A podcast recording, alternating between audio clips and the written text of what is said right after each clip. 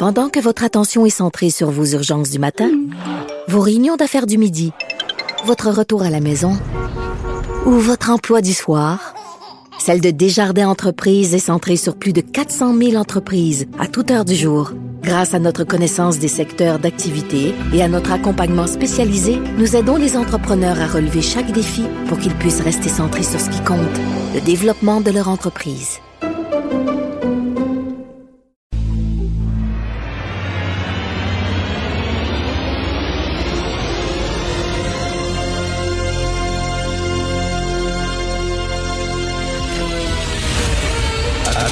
Attention, cette émission est laissée à la discrétion de l'auditeur. Les propos et les opinions tenues lors des deux prochaines heures peuvent choquer. Peuvent choquer. Oreilles sensibles s'abstenir. Richard Martineau. Martino. Un animateur pas comme les autres. Richard Martineau. Cube Radio. Hey, bon vendredi, la veille d'un long congé de trois jours. Profitez-en bien. Merci d'écouter Cube Radio. Euh, chaque fois qu'on parlait de changer la Constitution, on disait, ben non, ça prend l'assentiment de toutes les autres provinces. Ça n'a pas de bon sens. C'est super long. Et là, soudainement, il y a des juristes dans l'entourage de la CAQ qui ont dit, non, non, non, on peut changer notre bout de Constitution. Regardez ça, là. On peut la changer de façon unilatérale. On peut intégrer des choses dans notre Constitution et on n'a pas besoin de demander la permission des autres provinces. Et là, on s'est dit, ben voyons donc, comment ça fait qu'on n'a jamais fait ça au cours des ans? Donc, on le fait. Alors, la CAQ inscrit dans le bout de Constitution qui appartient au Québec, qui relève du Québec, que nous sommes une nation, une nation francophone. Et là, ce coup de force-là, qu'on pourrait dire un coup de génie de la part de la CAQ et euh, Simon Jeanin Barrette aussi, hein, le ministre qui a présenté la loi 96, là, au Canada anglais, ils sont flabbergastés.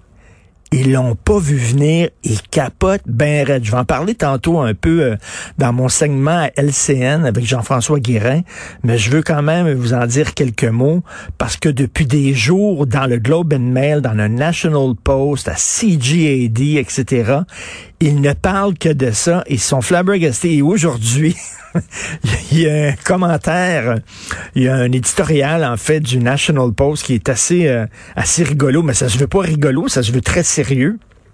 Mais moi, je trouve ça très drôle. Le gars s'appelle Don Braid, puis il dit ouais, ben ça c'était facile. Ça commence de même son texte. Well, that was easy. Il s'est appris seulement une lettre de François Legault, une réponse du premier ministre de Justin Trudeau, et voilà, la Constitution a changé. Et là, il dit, la seule province qui n'a jamais accepté la Constitution de 1982 a été capable de la changer sans l'approbation des neuf autres provinces qui, elles, l'ont acceptée. Là, il dit, attendez, le, Québec voulait rien savoir de cette Constitution-là. Et là, soudainement, elle, le Québec, cette province-là, changer la Constitution de façon unilatérale, sans l'approbation des neuf autres provinces. Paf! Et nous autres, on doit accepter ça. Et là, il dit maintenant, là, le Québec constitue une nation. Oui, oui. Et là, je lis encore le texte dans le National Post. Le Québec constitue une nation à part entière. Pas une nation dans un Canada uni. Non, non, une nation à part entière, à part entière, avec tous les avantages du fédéralisme. Et là, ils disent, ils vont pouvoir continuer à bloquer euh, nos projets de pipeline en disant, on veut rien savoir que ça passe sur le territoire du Québec. Mais bon, ils veulent avoir tous les avantages d'être dans la fédération canadienne sans les désavantages, c'est-à-dire qu'ils sont une nation quand ça les intéresse, ils sont une province quand ça les intéresse. Bref, ils sont complètement flabbergastés là-dessus. Et euh, j'entendais hier Mitch Garber, vous savez, là, cet an- anglo-montréalais, millionnaire qui parlait à CGAD et qui vraiment euh, euh, était furieux et surtout euh, l'animateur de CGAD qui collait au plafond en disant la loi 96 c'est une loi épouvantable etc. Ils sont ils l'ont tellement pas vu venir. Faut dire que le PQ avait jamais pensé à ça non plus là. pendant des années le PQ avait jamais pensé qu'on pouvait changer unilatéralement notre bout de constitution. Bref, euh, encore aujourd'hui, un gros texte en première page du National Post. Il y en a eu hier, il y en a eu avant-hier. Ils en reviennent pas. Alors là, maintenant, on va parler de la campagne de vaccination qui va bon train avec M. Daniel Paré, directeur de la campagne de vaccination COVID-19 au Québec. Bonjour, M. Paré. Ben, bon matin, M. Martineau. Ben, premièrement, je tiens à euh, lever mon chapeau, M. Paré, parce que vous savez, des chroniqueurs comme moi, des grands gueules professionnels comme moi, on chiale quand ça va pas, mais il faut aussi euh, applaudir lorsque ça va très bien. Et c'est une des grandes réussites des dernières années au Québec, cette campagne de vaccination-là, et je tiens vraiment à le souligner et à remercier tous les gens qui euh, s'en occupent. Ben, merci beaucoup. Puis vous savez, un gros travail d'équipe, mais grosse mobilisation. Euh, beaucoup d'efforts, mais en même temps, c'est tellement payant. on le voit avec les beaux résultats quand on regarde la situation épidémiologique. Puis j'écoutais les annonces cette semaine de déconfinement. Ben, je pense que la campagne de vaccination a, joué un petit, a, joué un facteur dans tout ça. Ben, euh, belle nouvelle. Fait continuons sur notre lancée. Oui, les gens, les gens sur le terrain hein, sont extrêmement gentils. Ceux qui vaccinent, les hommes et les femmes qui vaccinent sur le terrain, gros sourire, euh, euh, tout va très bien. J'ai pas entendu un petit couac ou quoi que ce soit. Alors, ben, ça continue. Là, on parle de vaccination des 12 à 17 ans. Oui, écoutez, une belle nouvelle. Je pensais jamais vous parler de ce sujet-là au mois de mai, euh, euh lorsqu'on planifiait là, notre justement notre printemps. On, on, se, on se questionnait comment on allait rejoindre nos jeunes au, au, courant de la période estivale, parce que selon les livraisons des doses de vaccins, c'était impossible avant, avant l'été. Mais avec les belles annonces qu'on a eues là, des, des, des fournisseurs de, de Pfizer et de, et de Moderna, mais cette fenêtre-là s'est ouverte et ce qui est important, c'est qu'on peut vraiment faire la première dose. On les rejoint, sont encore soit dans les écoles ou encore pas partis dans les colonies de vacances. Euh, mais surtout, ça nous donne maintenant la perspective de la deuxième dose avant l'année scolaire et, et ça, c'est, c'est, ça va faire tout un changement. Donc, on parle de deuxième dose vers quoi, la fin de l'été? Euh, fin de l'été, là, euh, vous allez voir au cours des prochaines semaines, on va vous parler de notre stratégie là, de, de, deuxième dose. Fait que les, les, les on aura des doses de vaccins là, pour euh, pour eux. Et on est déjà en discussion avec les écoles vers. on sait toujours qu'il y a des, des, des semaines plus administratives au début, là, notamment au secondaire, où que les gens viennent chercher leur horaire et, et leur cadenas, etc. Et on va vouloir essayer là, justement là, de que lorsque les jeunes vont venir pour ça, mais on pourrait aussi leur donner leur dose de vaccin. Alors, pour ceux qui n'ont pas suivi ça, là, ben, il me semble que c'est dans tous les journaux, dans tous les médias, mais pour ceux qui n'ont pas suivi ça, ça va se dérouler comment, la vaccination des 12-17 ans? Écoutez, trois façons. Euh, la première façon, c'est euh, dès mardi prochain sur le système Clic Santé tout comme les adultes, les, les jeunes pourront aller s'inscrire euh, pour prendre un rendez-vous. Euh, pour les, les, les, 14, 15, 16, 17 ans, euh, pas besoin de consentement. Donc, ça, c'est, les, les, gens choisissent le vaccin. Pour les plus jeunes, 12, 13 ans, ça va prendre un consentement ou être accompagné là, avec, avec le parent lors de la semaine du 17 et du 14 de juin, grande vaccination en milieu scolaire, partenariat entre les établissements de santé, services sociaux et les écoles pour justement vacciner soit en milieu scolaire, soit euh, on va on, va emmener les jeunes dans nos sites de vaccination et ça, ça va être une décision locale selon la, proximité des sites, euh, selon les ressources humaines au niveau du au niveau du des CIS et des CIUS. Mais de meilleur d'une autre, ça va être arrangé. Et enfin, la dernière, la, dernière occasion pour se faire vacciner, on sait qu'on a des belles activités, notamment sur le site du Grand Prix euh, Gilles Villeneuve. Donc, euh, le 29-30 euh, à vélo, venez à vélo en, en, famille. Donc, les gens pourraient se faire, les jeunes pourraient se faire vacciner aussi là, dans cette situation-là, ou bien dans des vaccinations à l'auto. Encore là, des fois dans une bulle familiale, papa, maman, les jeunes en arrière, ben, pourraient se faire vacciner aussi de cette façon-là. Coudon, peux-tu se faire vacciner à cheval aussi? Ben, écoutez, dites, pas cette, cette, euh, cette idée-là à mon patron parce que ça se, pour, ça se pourrait qu'on l'étudie. oui, oui. En kayak, aussi en bateau, sur le bord du Vieux-Port, aussi, on pourrait arrêter puis se faire vacciner. Euh, pour ceux qui sont un peu, là, qui ont des craintes, vous savez qu'il y a des gens qui ont des craintes sur les vaccins là, en disant, ben, c'est une bonne chose de vacciner des jeunes comme ça entre 12 et 17 ans. Euh, est-ce que vous pouvez les, les, les réconforter un peu, les rassurer? Écoutez, les, tous les vaccins là, qui, sont, qui sont utilisés présentement au Canada sont sécuritaires, sont analysés, etc. Et pour les jeunes, euh, pourquoi justement que l'autorisation de, de, de, Santé Canada est arrivée après les adultes? Parce qu'il y a encore eu d'autres études scientifiques euh, et qui et ça, ça se fait partout dans le monde, euh, qui euh, qui a déterminé que le, que le vaccin est, est sécuritaire. Et les résultats là, sont, écoutez, si je vous parle pas de 75 là, de, de, couverture là, après des premières deux deuxièmes doses, c'est 95 et plus pour nos jeunes. Et nos jeunes, euh, c'est vrai que c'est pas eux qu'on voit le, plus souvent dans nos dans, nos hôpitaux, mais c'est des vecteurs, par exemple, de, euh, de, contamination du virus. Et c'est pour ça que c'est si important que eux aussi euh, soient soient bien vaccinés pour avoir la meilleure couverture vaccinale possible pour pour tous les Québécois québécoises.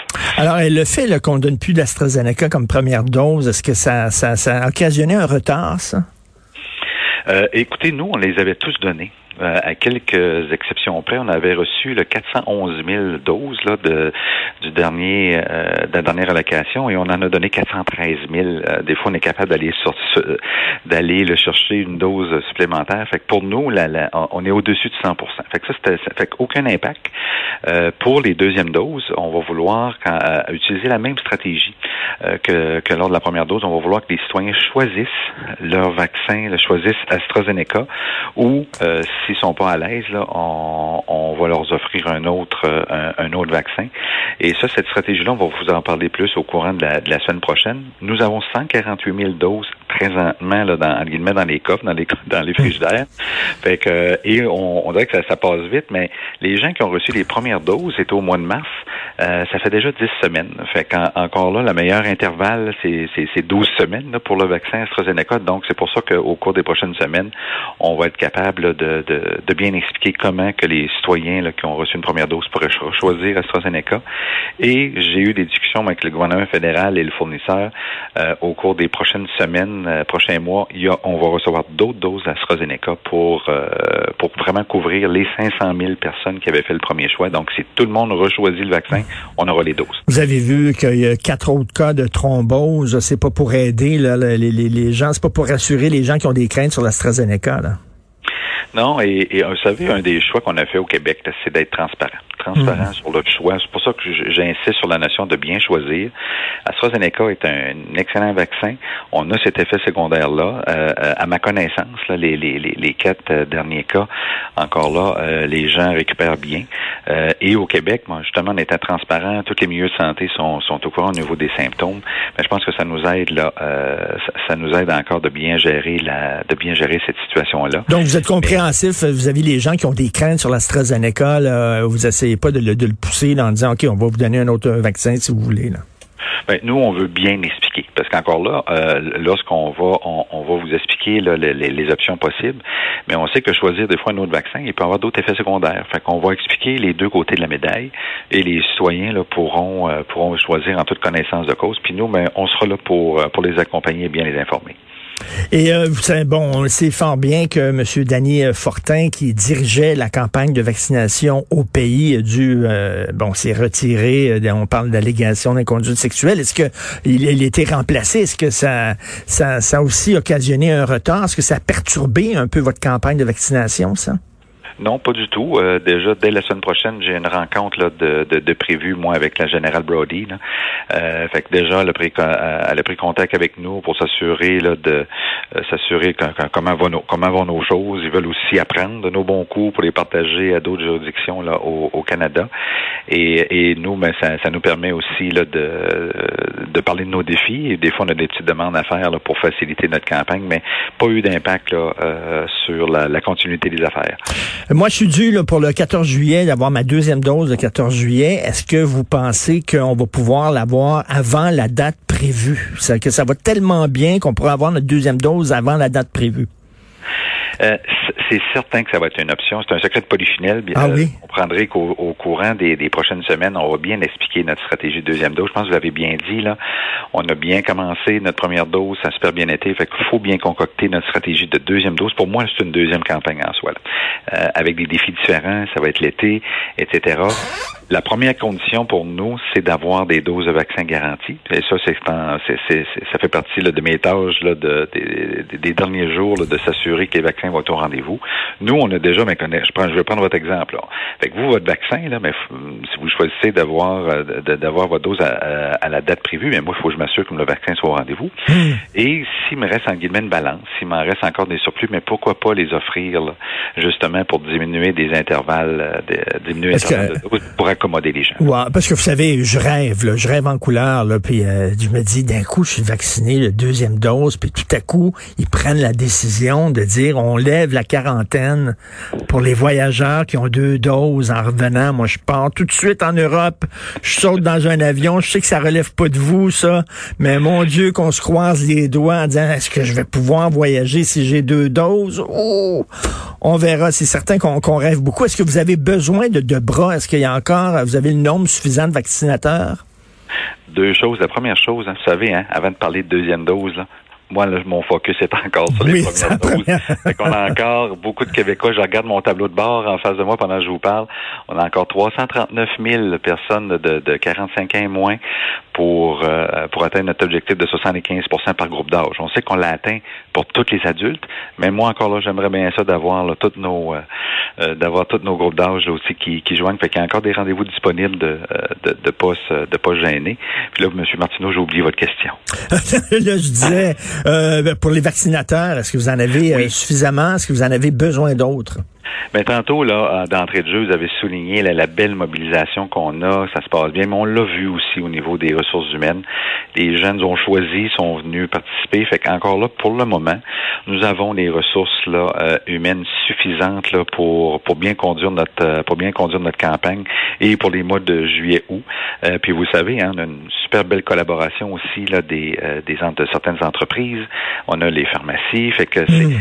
Pense que c'est tout ça ensemble quand je regarde moi, la, la campagne avec toute l'offre qu'on a mis en place, mais ça nous a aidé justement là, à bien gérer nos ressources humaines puis donner de l'offre aux, citoyens. Et les codes QR qu'on reçoit sur notre téléphone cellulaire, je l'ai reçu hier, moi, finalement, euh, et je me suis fait vacciner il y a à peu près trois semaines, un mois. Euh, ça prend du temps. Certaines personnes, ça prend du temps parce qu'on va vraiment euh, l'utiliser. C'est ce qui va avoir une utilité pour ça. Et ça, euh, euh, je sais que la, santé publique continue de réfléchir sur les utilisations qu'on qu'on pourra en faire, mais présentement, la preuve que vous avez là, mais ça, ça, va remplacer le petit carnet, le petit carnet de preuves là, de mm-hmm. vaccinal probablement, mais quand vous avez été vacciné, vous avez eu un petit papier là, qui, qui, qui vous disait dans le fond que vous avez été vacciné telle date avec tel vaccin. Donc la preuve électronique elle remplace le, bout de papier. Pour le moment, c'est son utilisation et la santé publique va continuer de réfléchir là, sur d'autres utilisations possibles. Euh, au cours pour les prochains mois. Et en terminant, M. Paris, je vous écoute, là, vous êtes d'un calme incroyable. Alors moi, je serais tellement stressé de diriger une campagne de cette importance-là. Est-ce que c'est euh, au point de vue personnel, est-ce que c'est beaucoup de pression? Est-ce que c'est beaucoup d'heures de travail? C'est, intense, euh, mais tellement mobilisant. On a des équipes, là, écoutez, là, incroyables, que ce soit au ministère de la Santé, que ce soit dans tous les établissements. Je parlais des entreprises cette semaine, j'ai rencontré les entreprises, j'ai rencontré les, pharmaciens. Tout le monde, ils veulent, ils veulent contribuer. Ils disent, Monsieur Paris, donnez-nous plus de vaccins, on veut continuer, on veut. fait, que, oui, oui, c'est un, gros travail, grosse responsabilité, mais, mais on a le vent dans le dos au lieu d'avoir le vent en face. C'est toujours plus aidant dans ce temps-là. mais, mais puis en plus, on fait la fierté de, plusieurs autres pays. On a vu ça. Hein. Il y a des gens qui nous envient notre, notre campagne de vaccination. C'est le fun, ça? Oui, mais, c'est un ensemble de facteurs. Hein. et si les Québécois ne seraient pas au rendez-vous, euh, ben la, campagne serait plus difficile parce que l'enjeu, là, c'est l'équilibre entre, vous l'avez nommé, là, les ressources humaines, les sites de vaccination, mais surtout les gens qui se présentent pour le rendez-vous. Fait que là, nous, on est capable d'avoir l'équilibre avec les vaccins qui arrivent, de les donner dans les temps voulus. Je regarde, comme je vous dis, mon tableau, euh, ben, on est à 99% des rendez-vous pris là, cette semaine. Fait que ça veut dire que les gens sont au rendez-vous. Nous, la machine est rodée. Ça fonctionne. Mais si un des trois facteurs est pas là, c'est là qu'on commence à avoir des enjeux. Fait que c'est pour ça qu'il ne faut pas négliger aucun, euh, aucun de ces éléments-là. Ben, en tout cas, bravo, ça va très bien. Et euh, euh comme vous dites, 12 à 17 ans, ils n'ont pas besoin de l'approbation de leurs parents pour se faire vacciner. C'est très important parce qu'il y a peut-être des parents qui sont anti-vaccins. Euh, petit message, laissez donc vos enfants décider par eux-mêmes. Hein? Imposez pas vos choix à vos enfants. Ils décideront. Vous, vous êtes anti-vaccin, c'est de vos affaires. Vos enfants décideront si eux veulent se faire vacciner. C'est très important, ça. La clé, c'est l'information et on va s'assurer que l'information soit, soit disponible pour justement que tout le monde fasse les, des choix éclairés. Merci encore, puis euh, chapeau à tout le monde qui travaille pour cette campagne de vaccination. Merci, M. Daniel Paré, et euh, j'espère que vous allez profiter d'un week-end de trois jours, un vrai week-end de trois jours. Ah, ça, ça sera pour une autre fois. Merci beaucoup. Merci, bonne journée.